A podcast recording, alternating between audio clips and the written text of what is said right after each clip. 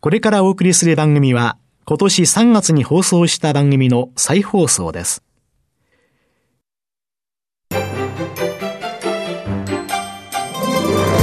堀道子と寺尾啓二の健康ネットワーク。この番組は、毎週、医療や美容、サプリメントにまつわる科学などの専門家をお招きして、私たちの健康のために役に立つお話を伺う健康生活応援番組です。包摂体サプリメントと MGO マヌカハニーで健康な毎日をお届けするコサナの提供でお送りします。コサナの商品をお求めの際はフリーダイヤル0120-496-537までぜひお電話ください。体の節々が気になりだしたらコラーゲン、グルコサミンを配合した環状オリゴ糖の力シクロカプセル化スムースアップ。お得な定期購入もご準備しております。ご購入は、コサナのフリーダイヤル0120-496-537専任スタッフが商品に関するお問い合わせ、ご質問にもお答えいたします。コサナのフリーダイヤル0120-496-537 0120-496-537皆様のお電話をお待ちしています。こんにちは、堀道子です。寺尾啓二です。今月は4週にわたって機能性栄養素による真の悪玉コレステロールである小型 LDL コレステロールの低減というテーマで、小佐奈社長で神戸大学医学部客員教授の寺尾啓二さんと共にお送りしています。今週はその3回目です。難消化性アルファオリゴ糖の小型 LDL コレステロール低減作用と題して伺ってまいります。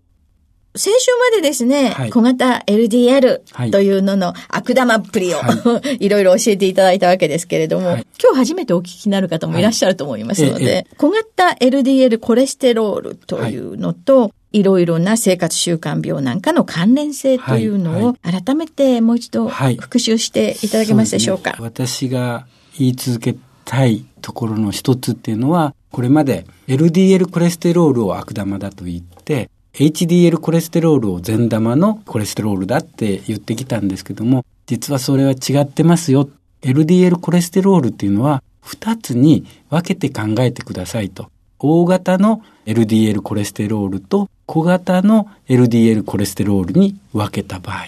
小型の方の LDL コレステロールが本当の悪玉のコレステロールであったという研究がこれまでにたくさんありまして、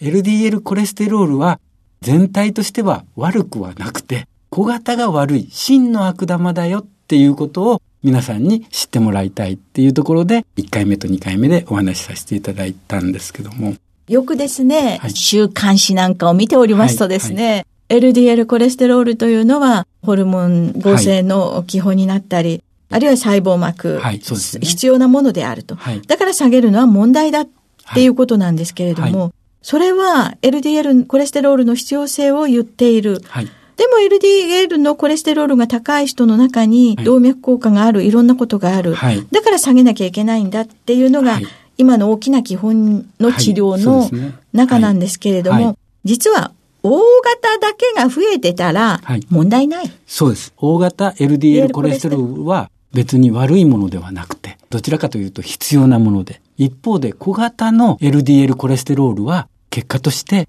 動脈硬化を引き起こしたり、脂質異常症を引き起こしたり、糖尿病を引き起こしたり、脳梗塞を引き起こしたり、いろんな問題を起こすのは、実はこれなんだっていうことなんですけど小型だった。はい。下げなきゃいかん小型 LDL という、はい、小型 LDL 小さいから血管壁にくっついて、はい、そして血管壁の細胞の中に潜り込んでいって、はい、そしてマクロファージに異物だと認識されていって、そういうのが動脈硬化につながったり、血栓、い。ろんなものにつながっていく。そうやって考えると、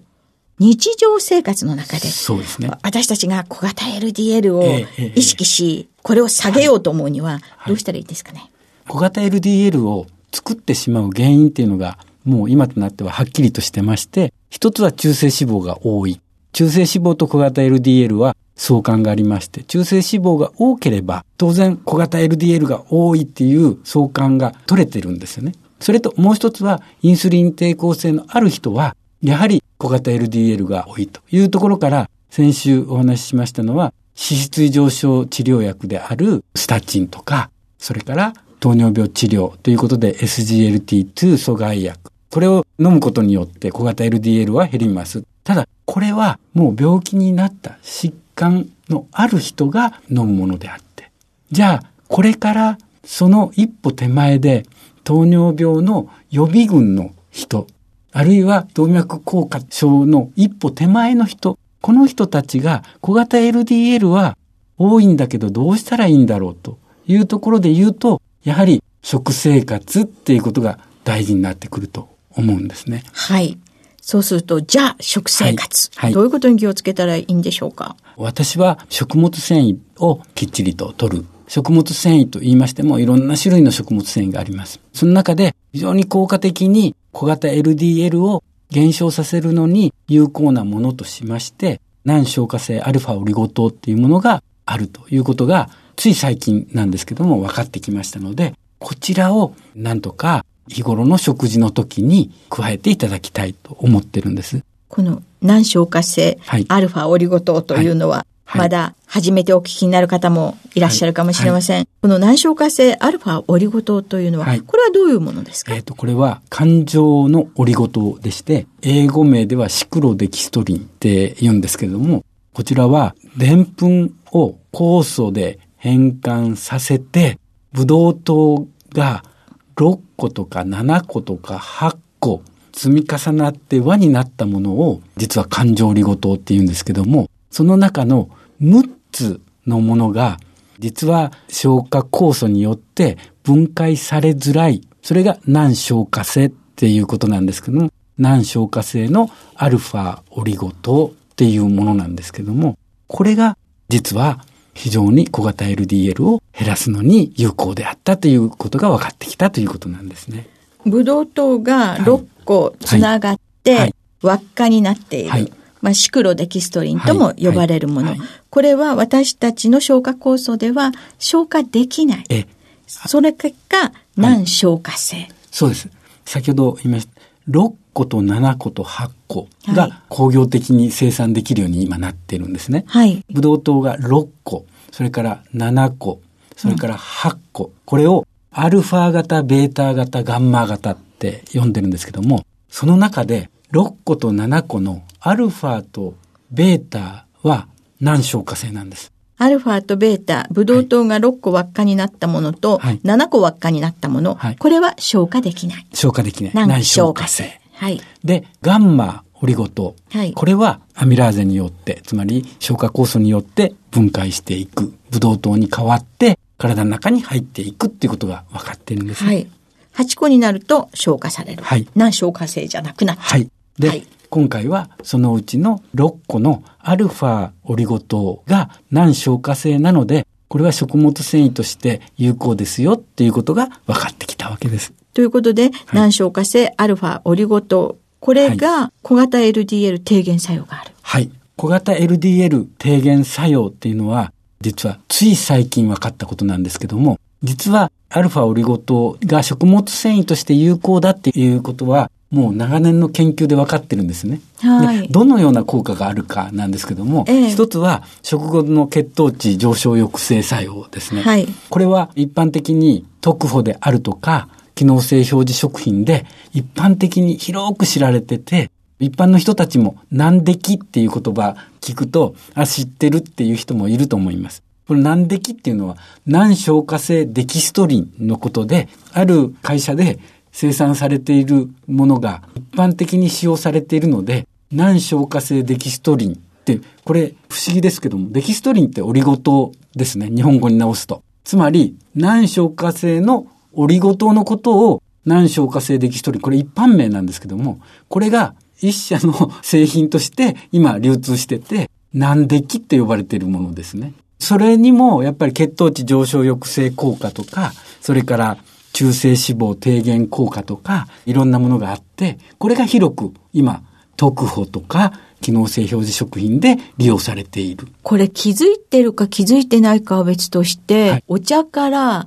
ノンアルコールビールの形状のものから、いろんなところで。様々な商品が出ておりますよね。はい。ですから、そういう意味で言うと、血糖値上昇抑制には、この難敵を使えばいいっていうことは分かってて、それでその商品が出てるわけですよね。はい。でも、中性脂肪、コレステロール、そういったところにどこまで効くかとか、うん、そういったところから全て調べていくと、食物繊維の中で、実はアルファオリゴ糖ってすごいんですよ。例えば、血糖値上昇抑制だけで調べていくと、難敵とアルファオリゴ糖を比較したとき、どちらも1日に 5g 取りましょうと。これは一緒なんです。はい。ところが、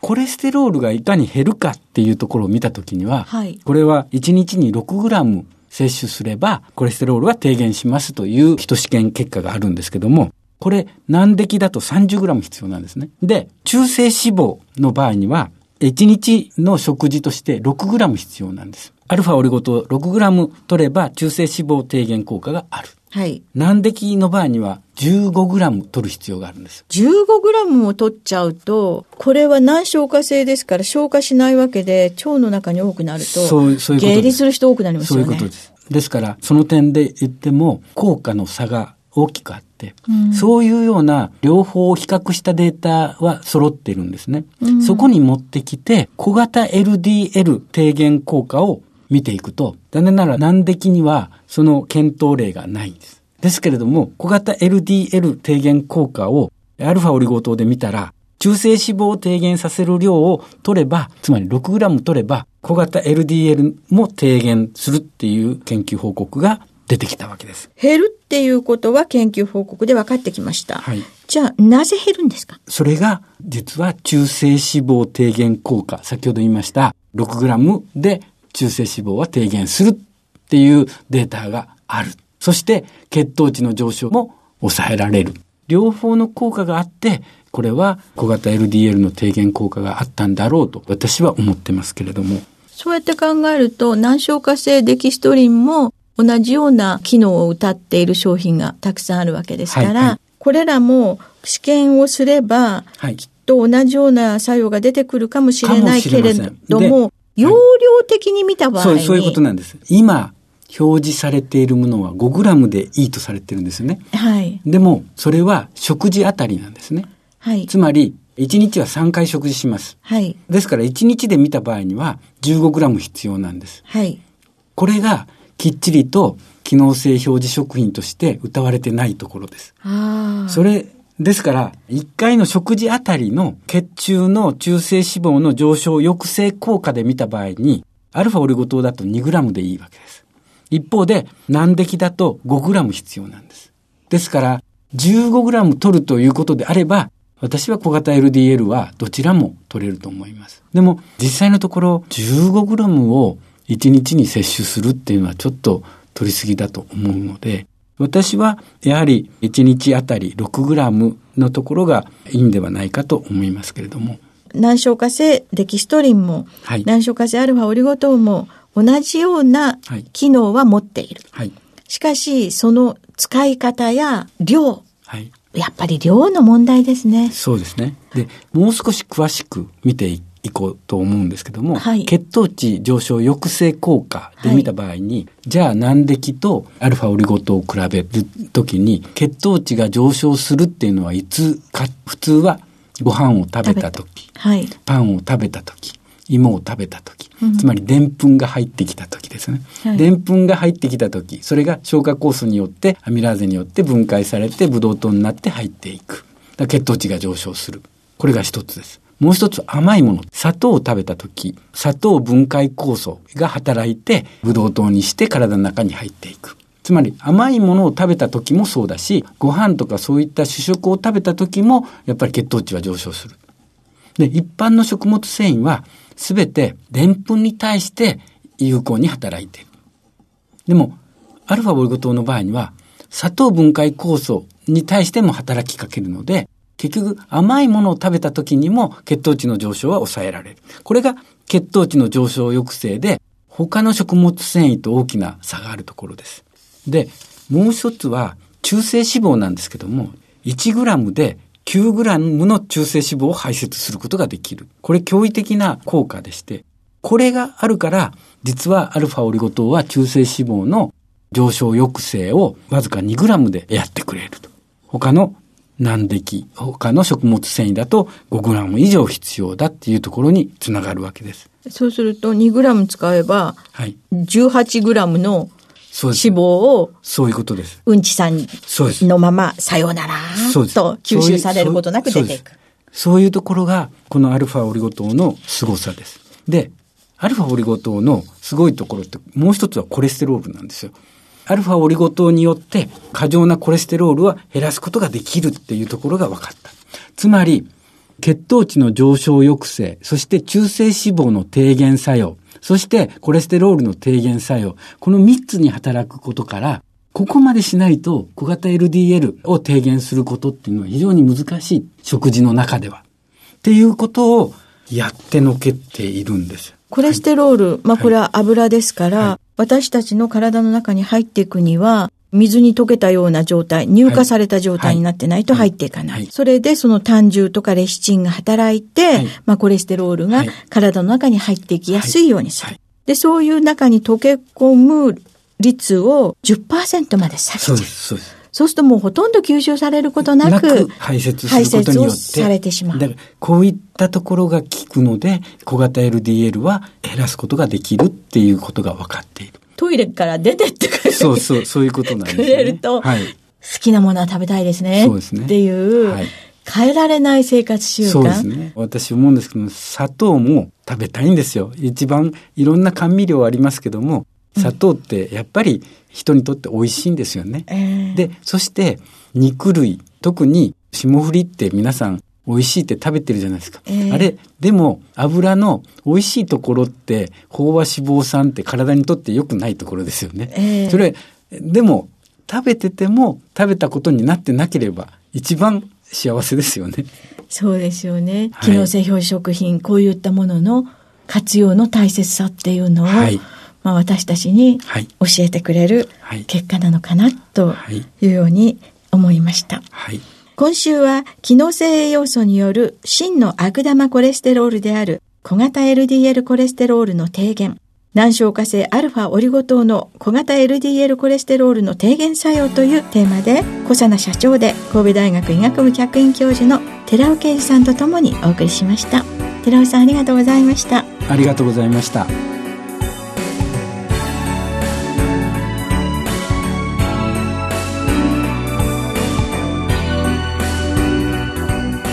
ここでコサナから番組をお聞きの皆さんへプレゼントのお知らせです。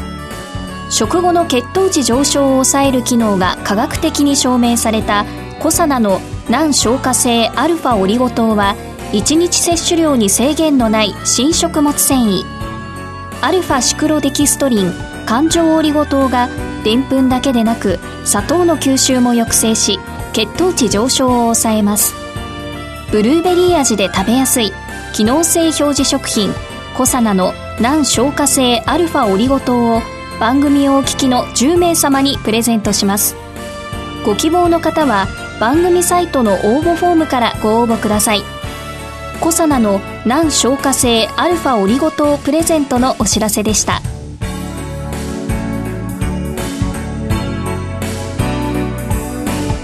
堀道子と寺尾啓二の健康ネットワーク。この番組は包摂体サプリメントと MGO マヌカハニーで健康な毎日をお届けする「コサナの提供」でお送りしました。